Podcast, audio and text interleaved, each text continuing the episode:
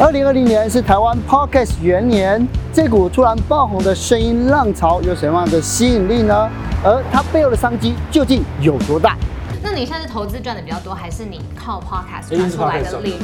我那时候会窜很快的，其中一个原因是因为那时候市面上有蛮多所谓的老师在跟大家讲说，你可以买这个原油的 ETF，但是原油的 ETF，我觉得你只要有脑袋就知道这东西是不能买的。今天我们就找来人气 Podcaster 股癌，他的节目不仅在短短的两个礼拜就拿下排行榜冠军，还为他带来每个月破百万的业配收入。一起来听听看他的圈粉关键吧。小鹿，你有常听 Podcast 吗？最近还蛮长的。你都听什么样子？我听白灵果 News，他们有点传教，大家叫教主。我就是听他们也觉得有点要走火入魔，但很嗨这样。是，那你自己有没有想要做？这个大神在这儿，就是不好意思。为什么不好意思？就是想不想这件事情跟跟别人没关系啊，啊。我不知道第一步要怎么开始，我觉得可能很多人也会有这样子的想法。对，所以我们今天就请到了就是 Podcast 的天王，对不对？是是，也是这个主委。这个主委，为什么叫主委？因为。本来金管会在放福利嘛，只是后来金管会主委高升之后，总是有人接着放福利啊，所以我就接着放福利这样。然后因为听众知道在我这边可以有折扣码什么的，所以他们就叫我主委。哦，所以现在就是今天，所以要来拯救我们万古名于水火之中吗？不敢不敢。不敢不敢 对，可是我听说就是呃，在在成为 Podcast 之前，你的职业转换的那个的应该说什么职场变化非常大，对不对？嗯、念法律、技师，然后一路这样过，还有做过 YouTube。那为什么后来才会选择做这个 podcast 呢？刚出来的时候，反正想法还是一样，就是赚钱。嗯，年轻人就是想要赚钱这样。是。对，然后我家里也没有帮我了，所以没有办法，就一定要靠自己这样。那呃，在过程之中就开始会想要去找一些，比方说自己真的非常有兴趣的东西。所以坦白说，我我从小大概高中的时候。我就想要当广播主持人哦，虽然这样讲一下很胡乱，你知道，就是哎、欸，你现在是录八个时间讲说从小想当广播，但是我从小就有那种想法，就想当一个广播的主持人。哦，那其实我大学在填志愿的时候，有想过要填广电，但我老爸直接跟我讲说，我告诉你啊，那很红的主持人没有一个是念广电的啦，他们就是真的是真的，他就说就反正反正你如果有天分，你自己 OK 啦。啊，那他也没有要劝退我一次，但是我听一听就好就不填了。不过后来就赚一点钱嘛，所以想说那我自己来做个广播的东西。类广播的东西，那我那时候的想法就是，我搭了一个录音室，我自己弄了一个录音室起来，大概花了三四十万吧，买买就买摄影啊，然后买录音设备什么的，自己做，自己做，然后找自己感到兴趣的人来访问，嗯，所以我那时候就有写信给周杰伦，有写信给李宗盛，是，当然他们是绝对不会鸟我，流行音乐，但是对流行音乐界我喜欢他们，然后或者是说，呃，我那时候后来真的有邀到的是包含说像这个妈妈嘴的。吕炳宏老板，因为我觉得他的故事很有意思，所以其实有点像是这个计划，有点像是自爽自嗨，就是我想要做这样的事情，所以我就啊邀他们来。那大概做了五集之后，YouTube 对 YouTube 上面做了五集之后，觉得 YouTube 真的不是人干的。为什么？为什么？就是因为我没有，我不是全职赖在那。你知道，其实很多 YouTuber，我觉得他们是蛮有梦想的，他们是希望说可以做一个呃，不管是为了盈利，还是说就是他们真的喜欢这件事情，所以他们就是没日没夜栽进去剪片。啊，邀人，然后自己做企划什么的。对呀、啊，对，那对我来说，我觉得我不想这样，而且我不愿意花钱去投资，因为我这个人还是比较现实一点。如果我一个东西我短期看不到有转换的可能性的话，嗯、那我就。暂时就不想碰它了，所以后来录音室就一路搁置到现在，还在那边就放着，就等到可能后来想到要干嘛。那个比较接近是摄影棚，对不对？基本上像一个摄影棚，三个摄影棚比较不像录音室啊，对。因为录音室，因为录音室的话，就讲到你做 podcast 嘛，对不对？是。你现在 podcast 在都在哪里录？家里啊，就在家里录，对不对？可是你看，你现在投入 podcast 到现在，你你认为为什么你的你的节目为什么会受到大家欢迎？我真的不知道哎。我到现在都还不知道。可是你看哦，你在 YouTube 上面做的时候是是那个人物专访，对。可是你来到了 Podcast 的时候，你做的是投资主题。你有做很多投资吗？我本身还应该不说还，就是说非常非常喜欢投资，非常喜欢，非常喜欢投资。就是说我的所有的收入，呃，不管哪里弄攒出来的收入，我全部就丢入。这个投资市场、股票市场各种，所以你的你的 podcast 就专注在讲这样子的投资就对了。其实我本来是啊，就像我刚刚前面提到，我有做很多平行的事情，就是我只要有兴趣的，我都会愿意去尝试。所以其实像我在做那个 YouTube 的时候，算是做访谈嘛，但是同时间我就有在写一个，就是古埃的粉丝专业是在讲关于投资的东西。嗯，那其实会会开始录 podcast 完全是一场意外。哦，对，是我本来差点要挂了，所以呃，挂了什么？就是。我每年我要回娘家大概三到四个月，然后娘家在意大利这样，对，对，我太太太太住那边的，所以呃。今年还蛮有趣的，我在那边，然后那时候他们两例，啊、他们那时候两例，然后台湾开始冲起来，嗯、所以我的丈母娘跟我讲说，哎，不要回台湾好了，太可怕，太危险了这样。那其实那边那时候种族歧视的感觉就很严重，平常我一直以来都没有感觉，但是那时候就有，比方看到你就就是闪啊，看到你华人就会呃呃呃这样故意，很故意这样。那反正那时候还是觉得说不行了，还是要回来台湾，因为就是赚钱赚钱很重要，生命是有数的，所以那时候回来回来台湾之后，那可是就刚好感冒。不过，不过其实检查都没有问题啊，但是那时候感冒真的非常严重，然后没有办法，真经过一切，OK，我了解，真的没有办法打字，也没有办法写东西，这样，所以就。那不然我们讲的好了，所以其实真的，一开始起心动念是这样。所以如果有听我最早的节目，就会知道说我在里面狂咳嗽啊，然后麦克风装反啊什么的。死掉了。对，所以当很多人问我说你 Podcast 要怎么起来，我就说你去听第一集，我在咳嗽，我在我麦克风装反，我什么都还不知道的时候，我就我就录了。我想起来我一开始怎么认识他的，我现在看到你太太的照片，因为他太太疯掉，他比我看过任何一个日常生活中会出现的人类都还要美。我是因为这样子看到的。呃，他就说，嗯，这就是古埃的太太啊，有此一说。他就是古埃的太太。的标题是什么？不是因为有此一说，因为确实是你，你 Google 我的名字后面都是在太太，关键字就是太太，非常 非常就大家大家大家对我的老婆比较有兴趣，比较有兴趣，对，就是。我我我老婆自己也会调侃啊，就是说，搞不好没有我的节目就没有要听。可是我有可能，有可能，有有可能，真的有对啊。哇，好奇，所以听起来不是哦，你先去研究说哦，最多人就是喜欢想听投资，然后走这个主题，不是，是反正就是你兴趣的延伸。是。那你怎么会在节目上面那么喜欢，比如打枪各种投资的理论啊，骂散户这个投不对啊？没有，其实我根本 我根本我根本没有想要去批斗或是攻击任何人。Oh. 我觉得就像我被讲是什么中共同路人，或者说人家梧桐我一样，就是我就只把我的观点讲出来。像比方说，呃，我那时候会窜很快的，其中一个原因是因为那时候市面上有蛮多所谓的老师。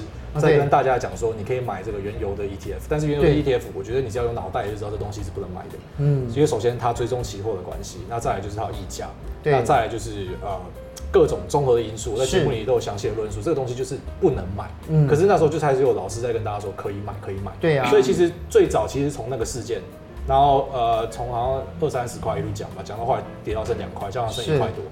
是对，那之后再外加一些像什么富邦。富邦 VIX，那或是一些我自己一看我就觉得，可能，呃，当然任何东西都有人可以赚到钱，对啊，可能是九成的人进去会输钱的东西，我就会直接告诉你这东西不要碰。嗯，那我觉得我只是把我的看法分享出来，我没有其实没有想要去打脸任何人。是，最近最动荡其实就是美股，因为嗨的很嗨，然后惨的也很惨。我们昨天也还很惨，这样。可是你为什么反而你的常常在节目上面说美股比台股还要好操作？啊，确实，美股一定是比台股好操作，因为台股有点像是瞎子在摸象，嗯、就是我们大家都是瞎子，就连分析师也是瞎子。嗯、因为基本上台股啊，比方说拿台积电的财报来跟跟你讲啊，他就是会解说我的客户有加一丙这样。那当然加一丙我们大家知道是谁，因为台积电够大。可是如果今天是一般的中小型，你根本不知道他接了谁的单。对，嗯、像比如说大家都跟你讲说啊，前阵子比较红就散热、散热、散热，那我就问你，就是比方说双红、超重或是起红差别在哪？嗯、他们接谁的单，你根本不知道。很困难，所以除非你大量的阅读研究报告，我本来是有做这样的事情，但是我觉得一般来说，你何必知道说散热是谁接走的？你你喜欢显示卡，你就买 NVIDIA 这样就好了，就解决了。嗯，你喜欢 AMD 就买 AMD 就解决了，你根本就不需要去啊，这个散热是谁的？这个 PCB 是谁的？那铜箔基板是谁的？而且有很多根本就是你自己在乱猜，所以我才会觉得台股是比美股来说真的是困难很多的一个市场。是，可是因为我我在我在听 Podcast 的时候有注意到，因为你说你也不看。就是不太看技术面对不对？嗯，筹码面，那你你用什么方式去分析，或者是去去讨论，跟大家讨论股市呢？其实，呃，先讲为什么我不喜欢筹码面啊？因为我觉得筹码是一个谁都可以做出来的东西，就连我自己我就有好几个户头，所以何况是任何一个所谓的做手哈，他如果真的要炒作一个股票，除非他就是故意要让你知道他要炒作，不然他可以。用汇波的方式，或是分点不同的分点进出的方式，他马上就可以把他的足迹给盖掉。所以我觉得追筹码，我知道市场上也派人这样，所以当我讲这个时候，我就获得一些攻击这样。但没关系，我常都跟大家讲说，我相信你用各种方法都可以赚到钱。只是我觉得这个是很玄的东西，我不喜欢很玄的东西。那技术面呢，也不是说不行看，这当然很多人也是靠技术面赚到钱嘛。那我觉得技术面其实某某种程度也是反反映了整个市场的交易轨迹跟大家的心理，所以。他们都是一些工具，都是可以用的，但我觉得最终的本质还是选股，就是你到底选了什么样的股票这样。所以你的投资心法的本质就是选股就对了。因为其实我觉得你选股选得好，你可以要饭要到老，没问题。就是要饭是在街上要饭吗？就是你可以很顺利的讨饭吃，讨到老 这样。因为你你如果选到一只好股。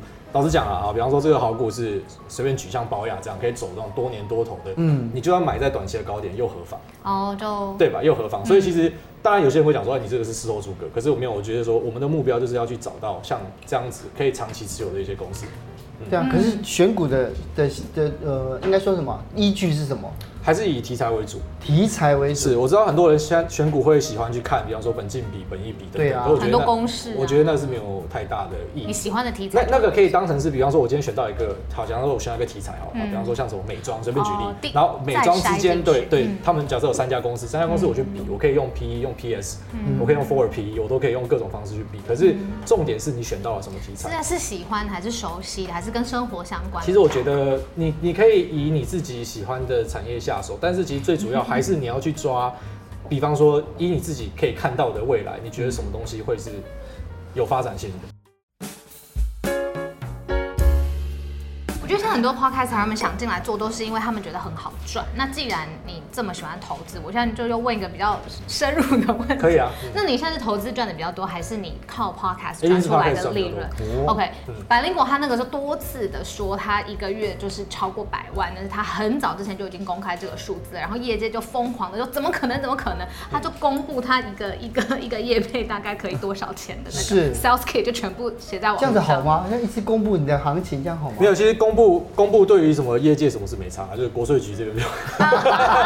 对 对，但是其实老实讲，国税局一查就有没有了，我就问国税局就好。可是我觉得，我觉得，我觉得台湾很多个账户吗？就是没有，就是变成说，你就反正就老老实实报税，人家会来查你这样。可是我意思是讲说，呃，台湾很小啊，坦白讲，所以像很多人最近在讨论说，凭什么有些 podcaster 他的业配可以拿到这么高，他的广告可以这么高？嗯，那我告诉你，台湾真的超小的。如果你今天敢接一个广告，然后卖的超烂，跟屎一样烂。他一定就出去跟大家讲说卖不起来，他很烂。就我跟你讲，台湾真的很小，因为其实像我自己的案例是，广告商都是一个拉一个，就是他们做了有效之后才拉。哦，一个拉一个，是这样子。对，就是他他们自己有去探寻啊，因为大家不是笨蛋啊。嗯。那就跟泽清哥来说一下，我第一次听到神一般的你的卖广告的案例，就是你钻石都卖得动，因为钻石是一个我可能要去，我光是在一间店，我都看个十次，我都没有办法下决定卖的东西。然后结果大家一听你的折扣码，就立刻。呃，对，钻石卖了二十对，就二十对新人这样。哎。钻戒跟对戒，这一它它一是一组还算一颗？一一组一组一组对，一组这样多少钱啊？应该。单价应该一个人应该就五六万吧，五六万块应该有百万、百万几百万这样子。是什么内政部人口普查要去谢谢你，是不是？因为你大家就 我就结婚，我就想说，如果可以在一年后，在这个新生儿上面做出一个拐点的话，我会很高兴，我会很高兴，我会觉得很荣幸这样。二十个人不会对那个数字，拜托大家用力生，用力生一下，对不对？那那做上去之后，怎么样才可以接到钻石的广告业务？因为我真的太好奇，为什么钻石商会找你卖？我我其实也我其实也不知道为什么会有这么多的 广告商找我，我到现在都还不知道。那就是很大一部分，我相信是跟听众的构成有关，并不是说我在推销卖东西。因为这边我不知道你们两个清不清楚，但我稍微讲一下，就是说 Podcast 广告跟传统 YouTube 广告有很大的差别。YouTube 他们做的叫所谓的夜配嘛，夜配就是我可能录一整片十五分钟，你看完之后，然后才知道说哦，袁老师今天是要卖这一杯饮料。对。可是 Podcast 的广告目前我看到的都是开头一分钟直接告诉你，本集是哲青赞助的。然后哲青的什么后背包，我讲一分钟，就像以前那种卖药电台，一分钟讲完结束，跟后面的节目一点关系，一点关系都没有，一点关系都没有。然后给观众一个码嘛？一个一个折扣码，对，所以其实也不会去做推销，就说啊这超好用的，我也有用啦，或者说像那个夜配节目，就是我故意背这个背包背一整天，然后给你 看。对，所以我们根本没有在做推销，但是为什么卖得好？我觉得很大的理由是因为呃，以我自己的节目来讲，因为别人的我不知道啊。那以我自己的节目来说，是因为我的听众大部分是在。就是二十五岁以上，最大中其实三十岁的，然后再来是四十岁的，再来才是二十五岁以下的，所以基本上跟 YouTube 是相反。YouTube 是国高中生很多嘛，对，那我们这边基本上找不到国高中生，所以我觉得跟大家的消费力是有关系的。是，哎因为听众本身第一个有在理财，然后第二个是就是有存到一点钱，所以他们比较愿意去买这些东西。不然像刚才讲的什么钻戒啊之类的。哦，可是呢，你看既然的 Podcast 上面是，就是说是排行榜第一名，你的圈粉的策略是什么？没有策略，没有策略。对，其实就跟刚刚节目聊到说，我连讲什么我都不知道。像我明天就要录一集，我三六都会录，我明天要讲什么我还不知道。是对，那我就是等到当下的时候，然后就去讲，我觉得可能大家会感兴趣的东西。那我觉得，当蛮多人问我这个问题的时候，其实我都会告诉他们说，你你如果是 YouTuber 的话，那你可能要做节目的编排，因为 YouTube 是很很竞争的地方，而且要很快，节奏要很快，你要剪片什么的。可是我觉得以目前 Podcast 的市场来说，大家是蛮喜欢。听到底你你这个人的看法跟想法什么，而且你要慢慢的论述是没关系的。嗯、所以比方说以以哲金哥的案例来说，如果你今天就是跟大家分享，呃，你你你这个关于历史、关于地理，你觉得非常有趣的东西，我觉得你做 podcast 会超级容易。可是你看，这就是我一直在困扰的地方，嗯、因为我自己有广播节目，是有广播节目的人，就是有我发现就有很多广播的人就很就是他们心里有个障碍，就跨不过去到做 podcast。讲到跨界这件事情就很有趣，为什么有人从 YouTube 跨到 Podcast？像像你也是嘛，对不对？有人跨得很好，但有人案例就蛮惨。像瓜吉，我就觉得我们这节目也访问过他，他两边都做的呃下下脚，对不对？对。但是像我们也是好朋友，视网膜他就出了一点小包，然后好像就踩了一个地雷这样。你觉得这个关键的差别是在哪里？其实我我。以我自己的案例来说，我不太像是所谓的跨界，因为跨界的定义应该说他在那边本身做的很好，再换过来。嗯，我才我才录五集五五集节目，然后一千个订阅，我就发现这不是人干的，我就不做了。嗯、那呃，以刚刚你提到的例子，像是视网膜，然后或是瓜吉，他就是本身在 YouTube 上面都很有能量，这样。对啊。那我觉得瓜吉算是比较特别案例，就是。他真正跨界，他什么都会，什么？都会，对，他什么？都会。对，但但其实有一个本质，是因为他本身在 YouTube 做的直播，本身就是像是广播节目，所以他的转换是很轻松的。那但是像视网膜或是其他的 YouTuber，就像很多 YouTuber 转过去，他们会遇到的问题是，其实 YouTuber 吃很很多的剪接，就是说，呃，他的口条可能。不一不一定要这么好，因为可以用剪接去把它修掉。对，重点是给你一个很密集的资讯量，然后用呃图像的方式让你更快的吸收。我觉得这是 YouTube 的本质。可是 Podcast 的本质其实不太一样。Podcast 如果说你今天是想要用密集的资讯量，比方说如果讲财经的，我就是翻开来说今天这个 Zoom Technology 的第第三季啊、呃、第二季的财报怎么样，我就一个一个念给你，这绝对没有没有问题。可是如果是 YouTube，很多人会想看这个嘛，因为他他会希望去看到这个数字跟表格，对。可在 Podcast 你会发现说，其实还是要有很多的论述、个人的观点，甚至是闲聊，对，像观点这样的东西，啊，至少是以目前来看，我觉得这个是大家会比较喜欢的内容。那以你来看，就说哲青哥他是在主持广播界这么这么久，他的广播节目也入围金钟奖。那你觉得同样的一套内容，就是广播的元素跟 Podcast 的元素是互通的吗？你刚刚说 YouTuber 跟 Podcast 不一样嘛？但是对我我个人是这样觉得，你可以用呃，比方说上个时代是电视跟广播，这个时代是 YouTube 跟 Podcast，我觉得可以这样看。那当然，我个人觉得 YouTube 就是 Podcast 不可能击击败 YouTube 的，因为声音的市场还是相对会比较小，因为大家是比较喜欢视视觉的这个冲击跟吸收力，嗯，大家比较喜欢。那我觉得像泽清哥的案例呢，我觉得如果你你是要从广播界跳过来。呃，你如果是用传统广播的方式，就是很稳扎稳打，我觉得就差强人意。嗯，最好里面就补一点。你遇到那种很干的事情，或是很很叽歪的人，然后叽歪的直接直接把它讲出来。生活人多的是啊，但不能指名道姓吧？就就冲上去。就冲上去。如果你愿意讲这样的东西，是哦。对，因为你发现很多人他有自己过不去的坎，他有他他不敢去讲一些所谓的政治不正确。我我我一直过不去的，就是小路都不跟我们分享她男朋友的事情。我跟你做一集 podcast 我就讲。对对，就是就是讲那种平常大家可能没有办法。制作人快帮我写本呐！没有办法从 YouTube 上面知道的东西，大家会很感兴趣，因为 YouTube 现在还有。黄标嘛，所以基本上有些东西根本不能讲。哦，但是在 Podcast 上面就是像目前它没有限制，对不对？目前没有，但是近期有可能，有可能，因为最近就是以 Spotify 为主，Spotify 算是很用力的在打。呃，这个 Podcast 的市场，是因为他们空有大量的串流音乐的听众，可是问题是那边的转换的效果不是很好，他们赚不到太多的钱。啊、他们希望是把 Podcast 这一块扶起来，嗯、那他们可以借由 Podcast 这边投入广告，就像 YouTube 投广告这样子。是，那其实对大家来说，这本来是一个好事。所以 Spotify 挖了几个大咖，像是美国的啊、嗯呃，这个 Joe Rogan 或是 Kim Kardashian 都是非常大咖的人。但是他们做了一个很奇怪的事情，就是他们刚上 Joe Rogan 的节目，他们发现里面几集被拉掉，就是有有听众马上发现他有一千多集嘛，大概被被拉掉了好几集。那、嗯、目前是还没有得到他们正式官方的回复，但是很多人讲说这是不是就是某种程度的言论审查？因为被拉掉的可能有些是极右派分子，对，或者说一些比较政治不正确的。总之，可能跟大选有关系吧，他不想议题太敏感这样。嗯，对对对，是这样没错。但是我个人觉得，其实要相信乐听人的智慧啦。如果说今天真的是一个很偏激的废物，大家会看得出来。不需要你帮我们审查掉，对，因为我觉得 YouTube 家的就是卡在这里，因为他一直去黄标别人，然后让大家讲的东西变成千篇一律。对呀，就是大家都讲一样啊，政治正确嘛。然后在外加 YouTube 还有一个问题是，他们的设计这个广告分论是让你要看满十分钟才可以有分润，所以像很多那种两分钟讲得完的东西，他就故意讲十分钟，对，因为没有十分钟赚不到钱啊。我了解他们的难处，可是也是因为这样子，我觉得 p a c k a g e 才有一点串起来的气质。哦，对对对。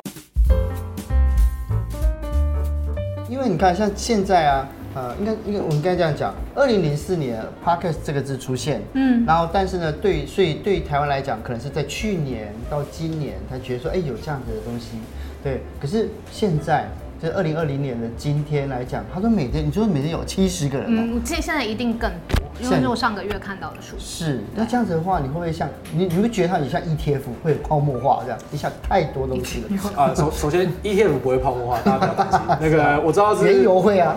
哎哎，因为这有危险，是 大麦空的 Michael Burry 讲说 ETF 会泡沫化。这边顺便补充一下，放心啦，指数型 ETF OK 啦，OK 是 OK 啦。对，那呃，Podcast 会泡沫化会。其实我觉得每个。每个东西本身本质上都带一点泡沫化的成分，任何的投资，任何的，比方说当初大家大量的进去 YouTube，大家进去都是有泡沫的成分。但是泡沫其实是你可以健康看待的。它泡沫的时候，你就让它涨涨涨，大家疯嘛，疯完之后泡沫一定会爆掉。那爆掉当然就是，比方说有些创作人就因为这样子就不做了，然后大量的二手设备释出等等的。但我觉得这其实是一个产业要发展必经的事情。当泡沫化之后，留下来的就是人才跟各种专业的知识，所以我觉得它会让这个。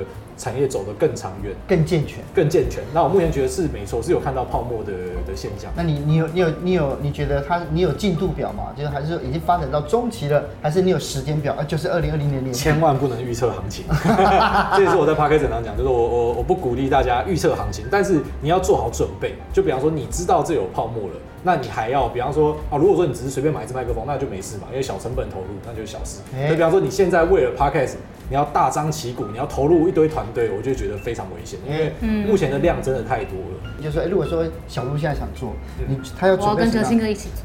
你要准备什么样的东西呢？